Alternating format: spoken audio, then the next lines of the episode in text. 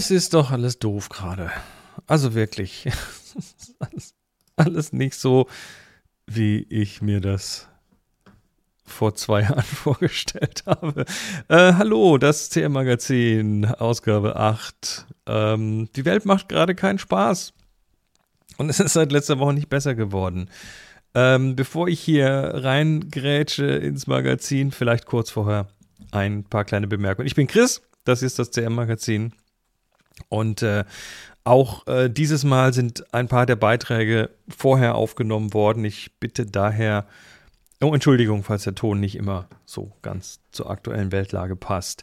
Ähm, außerdem haben wir auf Happy Shooting einen Spendenaufruf laufen. Über, ähm, darüber sammeln wir Geld ein, aber ihr könnt auch direkt spenden und zwar zum Beispiel in die UNO-Flüchtlingshilfe. Das ist unsere ähm, seriöse Charity of Choice und da geben wir Geld rein. Und wir verlinken das oder ich verlinke das natürlich hier im schriftlichen Teil. Ähm, falls euch dieses ganze Kuddelmuddel da gerade Angst macht oder zumindest Unwohlsein bereitet, dann seid euch bitte gewiss, dass ihr damit nicht alleine seid. Ne, mir es genauso wie euch. Und ich, ich hoffe, dass dann dieses Magazin es vielleicht zumindest schafft, euch ein bisschen Ablenkung zu verschaffen. Und äh, das, das Schreiben, das Machen, das Aufnehmen, das Schreiben ist für mich tatsächlich sehr therapeutisch. Also deshalb, ähm, ja, vielleicht einfach mal ein paar Dinge tun. Ähm, zu dieser Ausgabe. Heute mit drei Gästen und zwar einmal wieder der Thomas. Mit dem rede ich über die THG-Quote. Da gibt es Geld für Elektrofahrer. Mit dem Holger rede ich über das, Ab das absurdeste Ding, was ich seit langem gesehen habe. Äh, Kontext Elektromobilität. Es geht um ein Patent von Toyota. Und ähm, der Lachflash von Holgi ist echt. Meine Scheiße. Und mit Moni rede ich über Fotos. Ja, ich habe ja versprochen, ich will hier über Fotos reden. Das will ich jetzt auch durchziehen. Das heißt, ähm, Moni und ich reden über zwei Fotos. Und dann auch noch mal kurz über Elektromobilität und zwar über das Gespenst der Phantomentladung. Ja, das äh, ist es echt, ist es nicht echt, ist es nur ein Mythos. Wir werden es rausfinden. So, das war's mit der Intro. Ich gebe weiter in, ins Studio. Hallo Thomas, lass uns, Hallo. Über, lass uns über THG reden. Was? THG. Das ist, das ist nicht, nicht, das hat nichts mit Drogen zu tun oder so. Nee, das äh, THC. Warte mal, ich starte die Uhr. Mal schauen, ob wir das hinkriegen. So. Ähm, ja, äh, die THG, die Treibhausgasquote. Erstmal die Frage an dich überhaupt. Du kommst jetzt hier quasi ja frisch dazu. Was ist, äh, wo stehst du zum Thema ähm, Elektromobilität? Ähm, ich habe letztens bei Autos mir Autos zusammengeklickt, Elektroautos, und das Einzige, was mich abhält, das zu tun, ist, dass die relative Investition mir aktuell zu hoch ist. Ja, ja. Und mein Fahrzeug ist unter zehn Jahre alt und ich weiß, dass wenn ich mir jetzt ein neues zulege, dass die größere Umweltsauerei ist, weil ein Auto neu bauen, auch wenn es ein Elektroauto ist, ist immer blöder, als dass ich jetzt dieses wenigstens tot fahre. Naja, wenn du was hast und das ist noch gut, dann wäre es Blödsinn, jetzt äh, sich quasi zu zwingen, was Neues zu kaufen, klar. G genau das. Und ähm, ansonsten, ja, also ich habe emotional schon lange mit Verbrennern abgeschlossen. Ich fahre ja. zwar einen, aber ich bin, das nächste Fahrzeug wird elektrisch. Ja, also. gut. Naja, da hatte ich jetzt bei dir auch nicht anders verortet. Ähm, ja, gut, also THG-Quote, da gibt es tatsächlich jetzt so ein Ding. Also du kriegst ja, wenn du, wenn du elektrisch fährst, bekommst du ja so diverse Vergünstigungen. Du musst irgendwie, also hier in Deutschland zehn Jahre keine Steuer zahlen.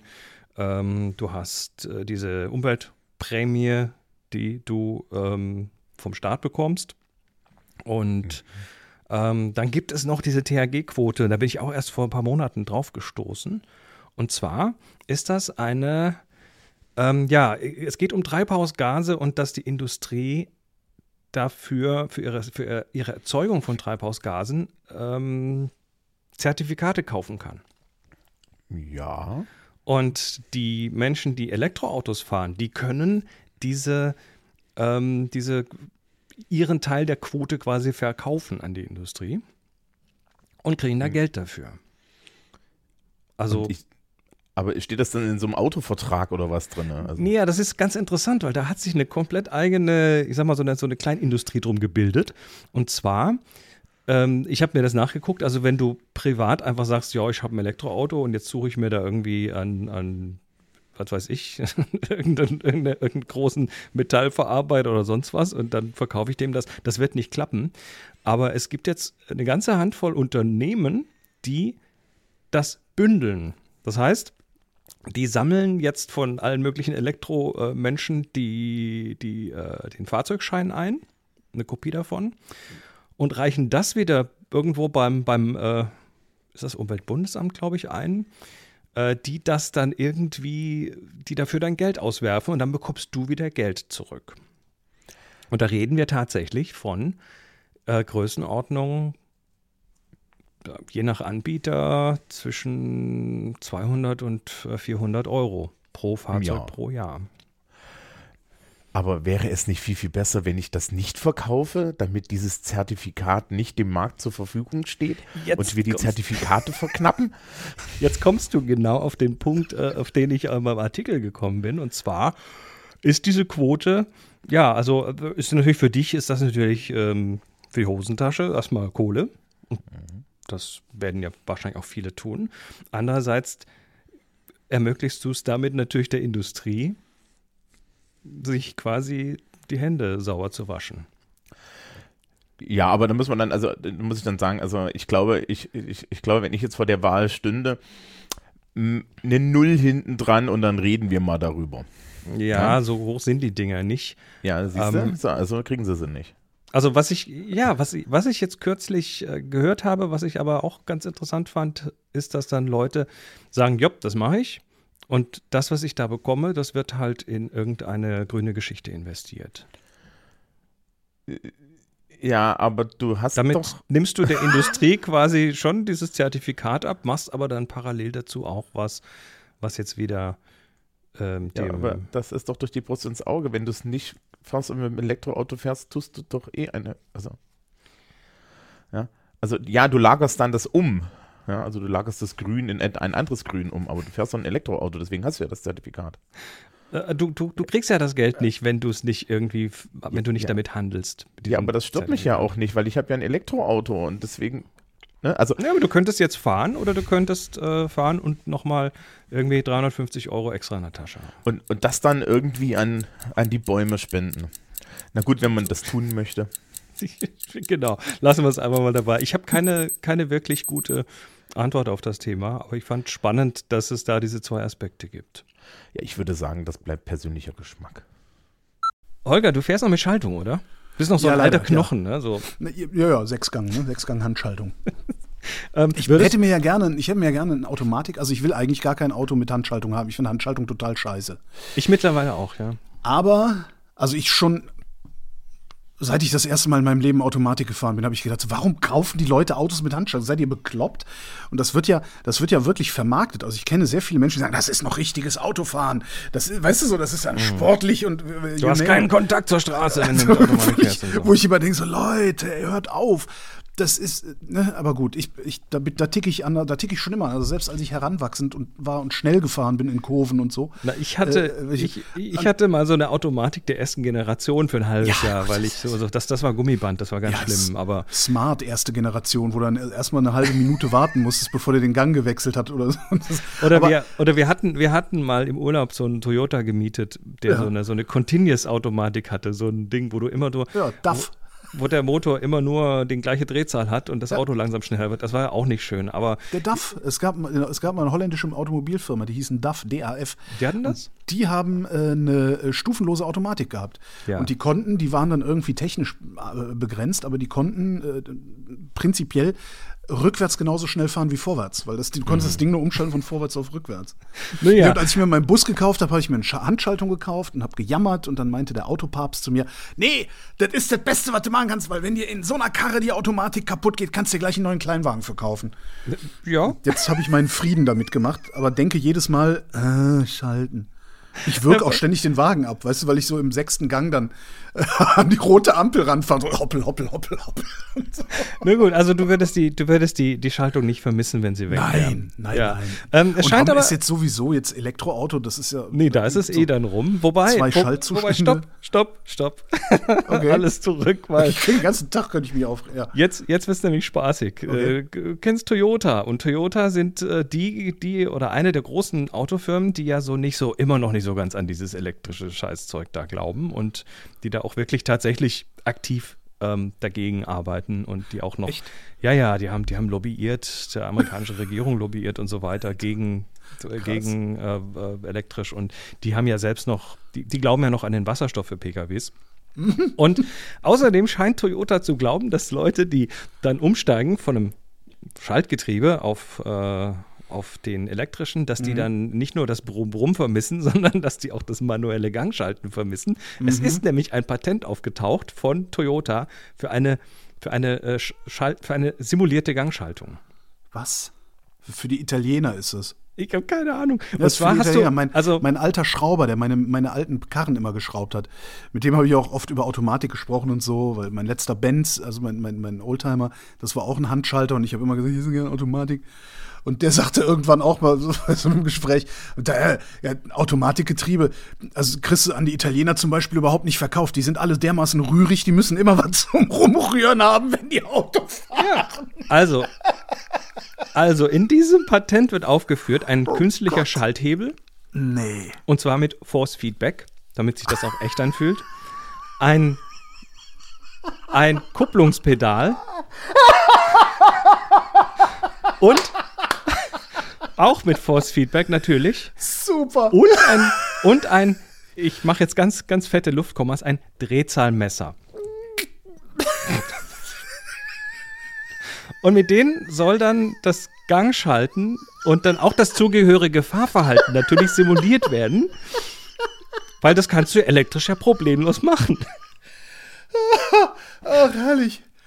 Weißt du, kannst, du, kannst du so einen Elektromotor kannst du entsprechend ansteuern, dass die Drehmomentkurve dann so dem der eines Verbrenners gleicht. Und kannst du dann schalten und ähm, kannst dann den kompletten Vorgang, dieses vom Gas gehen, auskuppeln, schalten, wieder einkuppeln, wieder Gas geben und so kannst du alles komplett in Software nachgießen. Wir lösen Und- psychologische Probleme mit Software. Gar nicht schlecht. Naja, ich habe da. Ich, warum? Why? Ne? Warum? ja, weil ich damit ich immer zu lachen habe in diesen beschissenen Zeiten. Die, die, die, die, Kollegen, die Kollegen vom Accidental Tech Podcast haben das äh, besprochen und die sind zum, zum Schluss gekommen, dass es sich dabei wahrscheinlich um sowas wie ein Videospiel handelt. Also das kann, kann natürlich auch sein, ja. ja oder äh, für irgendein so ein modernes Drohnensystem. Oder, ein, oder als Trainingsfahrzeug für Leute, die später Verbrenner fahren wollen. Ich sag dir, was das ist. Das ist, um den Leuten, die immer noch an autonom fahrende Pkw glauben, weiterhin teuer pseudo-autonom fahrende Pkw zu verkaufen. Tatsächlich sitzen da aber ähnlich bei diesen Kampfdrohnen irgendwo Batterien von Menschen in Lagerhäusern und fahren dein Auto selbst. Das gab's in, bei einem, bei einem ähm, so, ein- so ein Essenslieferdienst gab's das tatsächlich. Da war auf, dem, auf einem der letzten Ko Kongresse, bevor der Pandemie, war ein Vortrag von jemandem, der da äh, mit drin hing. Also diese, diese kleinen Äh, Bots, die so, so kniehoch da durch die Gegend fahren und äh, irgendwo dein USA dann irgendwie dein, dein, Also dein, San- ausliefern. dein Sandwich Ja. ausliefern oder so. Und die haben das wohl tatsächlich äh, quasi nicht autonom gemacht, sondern die hatten äh, nur so, nur so Operator, die dann so 10 so Dinger gleichzeitig oder 20 so Dinger gleichzeitig vor sich hatten und die dann immer auf dem Bildschirm dahin geklickt haben, wo das Ding als nächstes fahren soll. Und dann hat es dieses kleine Stück quasi so halb autonom zurückgelegt und es war aber alles trotzdem gesteuert. Ja. Ähm, das ist dann auch die Frage, warum soll der Typ der aus, dem- aus dem Office dein Auto pseudo-autonom fährt, warum soll der so Force-Feedback haben? Damit es nicht so langweilig wird. Du, ich habe dir noch ein Sahnehäubchen. Laut, Oh Gott. laut Okay. Patent sollst du damit das, sollst du das Ding sogar abwürgen können damit. Krass. Das ist geil. Ich habe, was Ich du habe ja mein, nicht kannst. ich hab mein Elektroauto abgewürgt. Super.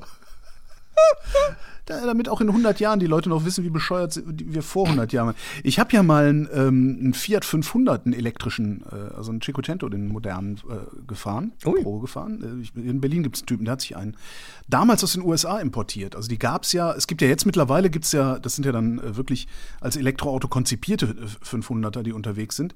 Ähm, es gab aber auch schon mal eine erste Welle davon, die hat Fiat nur in den USA verkauft, vermutlich um in äh, Kalifornien dann irgendwie wieder so die Abgasbedingungen äh, zu erfüllen äh, für die Flotte. Und das waren stinknormale Cinquecentos, aus denen sie äh, einfach nur den Verbrennerantriebsstrang rausgeschmissen haben, Elektromotor rein und die Karre hinten, Rücksitz gab es nicht mehr, alles voller Batterie gebaut. Mhm. Und der hat auch nur irgendwie eine Reichweite von 70 Kilometern oder irgendwas ganz Winziges. Aber Och, der. 70 Kilometer ist nicht winzig. Der, äh, aber das fand ich sehr lustig wenn du da zu viel Gas gegeben hast, bist du mit durchdrehenden Reifen angefahren. Ja. Das ähm, können, glaube ich, moderne Elektroautos doch, gar nicht, doch. oder? Passiert, kannst, kannst, bei Monis Kona kannst du das auch. Der hat Vorderradantrieb, der hat äh, entsprechend Umf äh, elektrisch dahinter und ähm, ich hätte gedacht, da, die würden das dann irgendwie regeln. Ja, schon, aber du kriegst, ja. du kriegst ihn doch, doch zum, zum Durchdrehen vorne, ja. Ja, gut, bei diesem Fiat was, du musstest aufpassen, dass es nicht passiert. Mhm. Ah ja. Mhm. also so rum.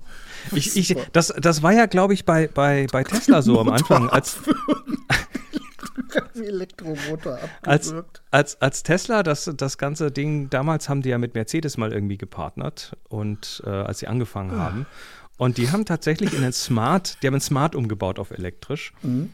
Und äh, das muss dann so dermaßen abgegangen sein, weil das Ding wiegt ja null ähm, dass das dann irgendwie der, mit, mit, einer der Ausschläge dafür war, zu sagen, jopp, da ist was, das machen wir weiter. Nun gut. Ah. Ich gehe ich geh jetzt mal ein EV abwürgen. Ah, herrlich. So viel Spaß für die paar Mark. Die Herrenhäuser Gärten in Hannover. Hallo Moni, du ähm, und ich waren da vor ein paar Wochen am Wochenende mal und haben fotografiert. Genau, ich, äh, zum einen brauchten wir Auslauf und das Wetter war mal wieder wirklich, wirklich schön. Da haben wir echt Glück gehabt, so ein richtig schöner sonniger Sonntag, wie sich das gehört. Genau, ich weiß noch, ein paar Tage vorher hat es tierisch geregnet, weshalb ich ein paar Mal ausgeglitscht bin auf äh, schlammigen Wegen, aber es war wunderschön, Kaiserwetter, wie man sagt, blauer Himmel, ein paar Deko-Wölkchen, aber nicht zu viele. Und so richtig gutes Licht, äh, um mal wieder neuen Film auszuprobieren. Mhm. Denn genau das hatte ich vor, aus Gründen.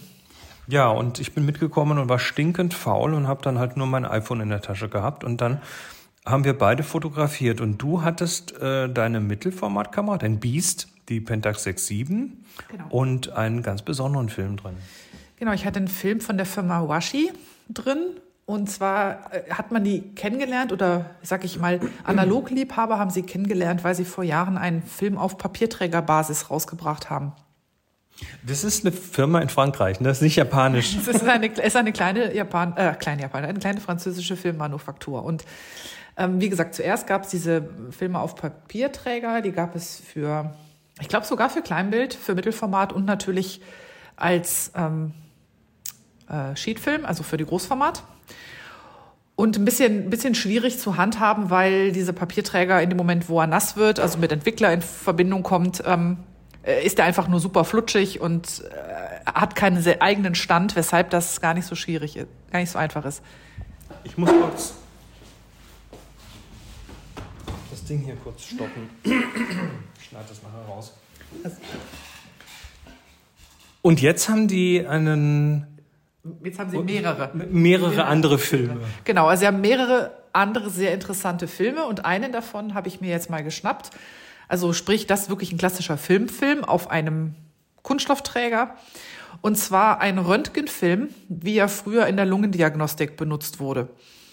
Steht, steht da bei denen? Steht da bei denen, genau. Das ist jetzt, muss ich denen jetzt mal glauben. Ich äh, sehe auch im Moment keinen Grund, das nicht zu tun. Ich meine, Röntgenfilm ist jetzt per se nichts so Besonderes. Was daran besonders ist, dass er für ähm, 120, 120er Rollfilm konfektioniert ist. Klassischerweise gibt's Röntgen irgendwie im Sheetfilm und dann schneidet man sich das noch irgendwie zu. Der ist, äh, wie eigentlich so ziemlich jeder Röntgenfilm, den ich kenne, äh, orthochromatisch. Das heißt, der ist nahezu rotblind. Fast vollständig rotblind hat er also so. Rot, rot wird schwarz abgebildet. Rot wird schwarz abgebildet, genau. Und was er auch nicht hat, wie auch so ziemlich jeder Röntgenfilm eigentlich, ist eine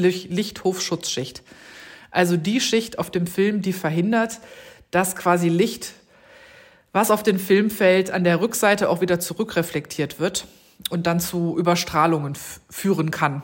Und in dem Fall, wie gesagt, ist sie nicht drauf. Was und das ist eigentlich zu vermeiden, aber du wolltest das. Ja, ich liebe das. Es hat, es hat früher schon mal einen Infrarotfilm von der Firma Efke gegeben, bei der diese Schicht auch gefehlt, bei dem diese Schicht auch gefehlt hat. Und ähm, das gibt eigentlich ganz schöne Effekte, wenn man ähm, starke Spitzlichter hat, weil man zum Beispiel ein bisschen im Gegenlicht äh, arbeitet. Und ähm, das ist zum einen halt diese, diese, diese Aura, sag ich mal, äh, um die Spitzlichter, zum anderen aber auch grundsätzlich äh, so eine Art an den Kontrastkanten so ein, so ein bisschen verwaschenes Aussehen, weil halt die, die, die helle Seite überstrahlt. Und das kann gerade bei so Landschaftsbildern oder auch bei manchmal bei Streetbildern einen super schönen Effekt geben. Mhm. Und wenn das dann noch mit der Komposition übereinander passt, dann ist das sehr, sehr, ja, sehr, sehr atmosphärisch und sehr schick. Jetzt haben wir beide diesen Pavillon fotografiert, über den ich auch in, diesem Artikel geschrieben habe. Ähm, und das sind natürlich technische Unterschiede, nämlich natürlich eine, also anderes Medium und so weiter, andere Brennweite, andere Sensorgröße oder Filmgröße in diesem Fall. Also ich mit einem kleinen Smartphone und Ultraweitwinkel und du mit dem mit dem äh, was war es, ein 50er? 55er, das ist ein, umgerechnet auf Kleinbild ungefähr 28 Millimeter. Ja, und, und du hast das natürlich dann ganz anders geframed. Ich bin dann auch, also wir haben die Bilder fast zeitgleich gemacht, ich glaube eine Minute, zwei Abstand. Wir sind dann um diese Ecke gegangen, ich habe den quasi aus 90 Grad anderem Winkel äh, fotografiert. Und ich bin ja so ein bisschen neidisch auf dein Bild. Also dieses Digitale, das kommt ist auch schwarz-weiß übrigens, ne? kommt, kommt völlig glatt und ähm, ja fast schon so klinisch mit dem Skalpell irgendwie rüber. Und bei dir ist dann das, was du sagst, ne? diese, diese, diese Überstrahlung, dieser, ich nenne es mal analoge Schmutz, der da drauf ist. Ja, oder der Hersteller nennt es auch Diffusionseffekt. Also es ist, zum einen ist auf meinem Bild so eine Person, die trägt eine weiße Jacke. Sieht man nur ganz klein. Aber diese weiße Jacke, die, die wirkt fast radioaktiv. Also die hat also die, die strahlt über die Person hinaus. Das ist super spannend. Und ähm, wenn man dann in den Himmel guckt und hat da die schwarzen Silhouetten der Bäume, dann hat man auch da drum so, ein, so, ein, so einen leichten, weichen, auflösenden Effekt. Und mhm. das ist halt doch sehr so ein bisschen mystisch fast schon. Und das äh, sieht klasse aus. Dafür muss man sagen, ich war neidisch auf deinen Himmel weil du in der Möglichkeit hattest, das digital so nachzubearbeiten, dass der Himmel sehr dunkel wurde. So als jetzt so ein Rotfilter drauf gehabt, so Ansel Adams mäßig.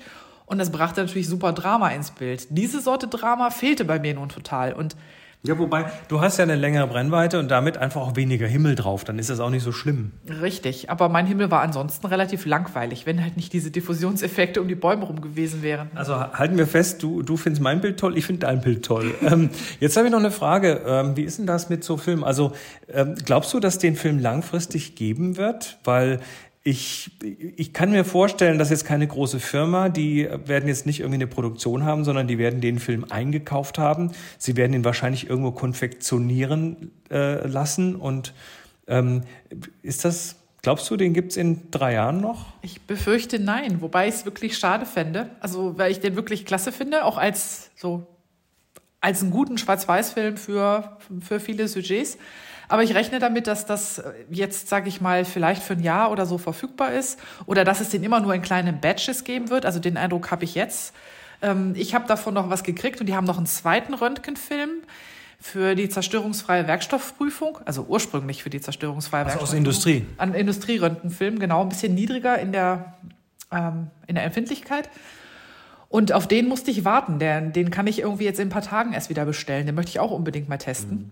Und ich vermute, dass die immer so in Häppchen das dann so rausgeben. Wahrscheinlich, weil sie nicht besonders viel haben, wenn sie das so ein bisschen künstlich verknappen, bis es dann irgendwann weg ist. Und dann ist es vermutlich wie bei den meisten sogenannten, ich mache gerade hohe Luftkommas, Kreativfilmen, dass die irgendwann vom Markt verschwinden und dann kommt mhm. der nächste, kommt die nächste Idee. Also kommt der nächste heiße Scheiß. Genau, die haben also die Firma hat so einiges an interessanten Sachen, wo bei manchen Denkern denken, frage ich mich so WTF, was was genau wollen sie damit? Also zum Beispiel ähm, ein Film, der äh, eigentlich für Soundspuren gedacht ist, angeblich laut Hersteller also wie gesagt, es gibt eine ganze verschiedene Palette jetzt an Washi-Filmen, zwei verschiedene, auf zwei verschiedene Papierträger, zwei Röntgenfilme, einen auf Sound, äh, auf, auf Soundspule, alles Mögliche, wo man sich denkt so, was davon macht überhaupt einen Sinn? Ich weiß es gar noch gar nicht. Ich würde es halt gerne ausprobieren. Nur ich befürchte, ähm, wenn man dran Geschmack gefunden hat, sind sie auch schon wieder weg. Also, ja. Na gut, also Leute, kauft mehr Röntgenfilm. Moni, du als Elektrofahrerin, hast du schon mal was von Phantom, äh, Phantomentladung gehört? Phantomentladung? du fragst mich Sachen. Oder auf, auf Englisch auch Vampire Drain. Nee, habe ich noch nichts von gehört. Auto, ich, ich, ich, ist das, wenn nachts einer vorbeikommt, an der Batterie von meinem Auto suckelt genau. und ich habe morgens äh, weniger Ladung drauf? Ganz genau, das ist das. Nein, nicht ernsthaft jetzt. Ja, aber es ist kein Vampir, der das tut. Ähm, das ist so ein, na, ich sag mal, so, so ein halber Mythos und eine halbe, halbe Wahrheit. Und äh, da wird wieder Leut, Leute, die den anderen gerne weismachen wollen, das mit dem Elektroauto ist gar nicht so toll, äh, die führen das dann auch ganz gerne an dass sich diese Batterie selbst entlädt. Also bei meinem habe ich das noch nicht bemerkt. Also, also ich stelle den, ich stelle den, also ich habe den jetzt vor ein paar Tagen, glaube ich, mit paar 70 Prozent Ladung an die Straße gestellt. Und der hat heute Morgen immer noch ein paar 70 Prozent Ladung. Und ich glaube, wenn ich die nächste Woche nicht bewegt hätte bis dahin, wird er immer noch ein paar 70 Prozent ja. Ladung haben. Also, ich ja. ich habe es ausgerechnet, ich habe es im Artikel mal ausgerechnet. Ähm, es gibt dieses Phänomen.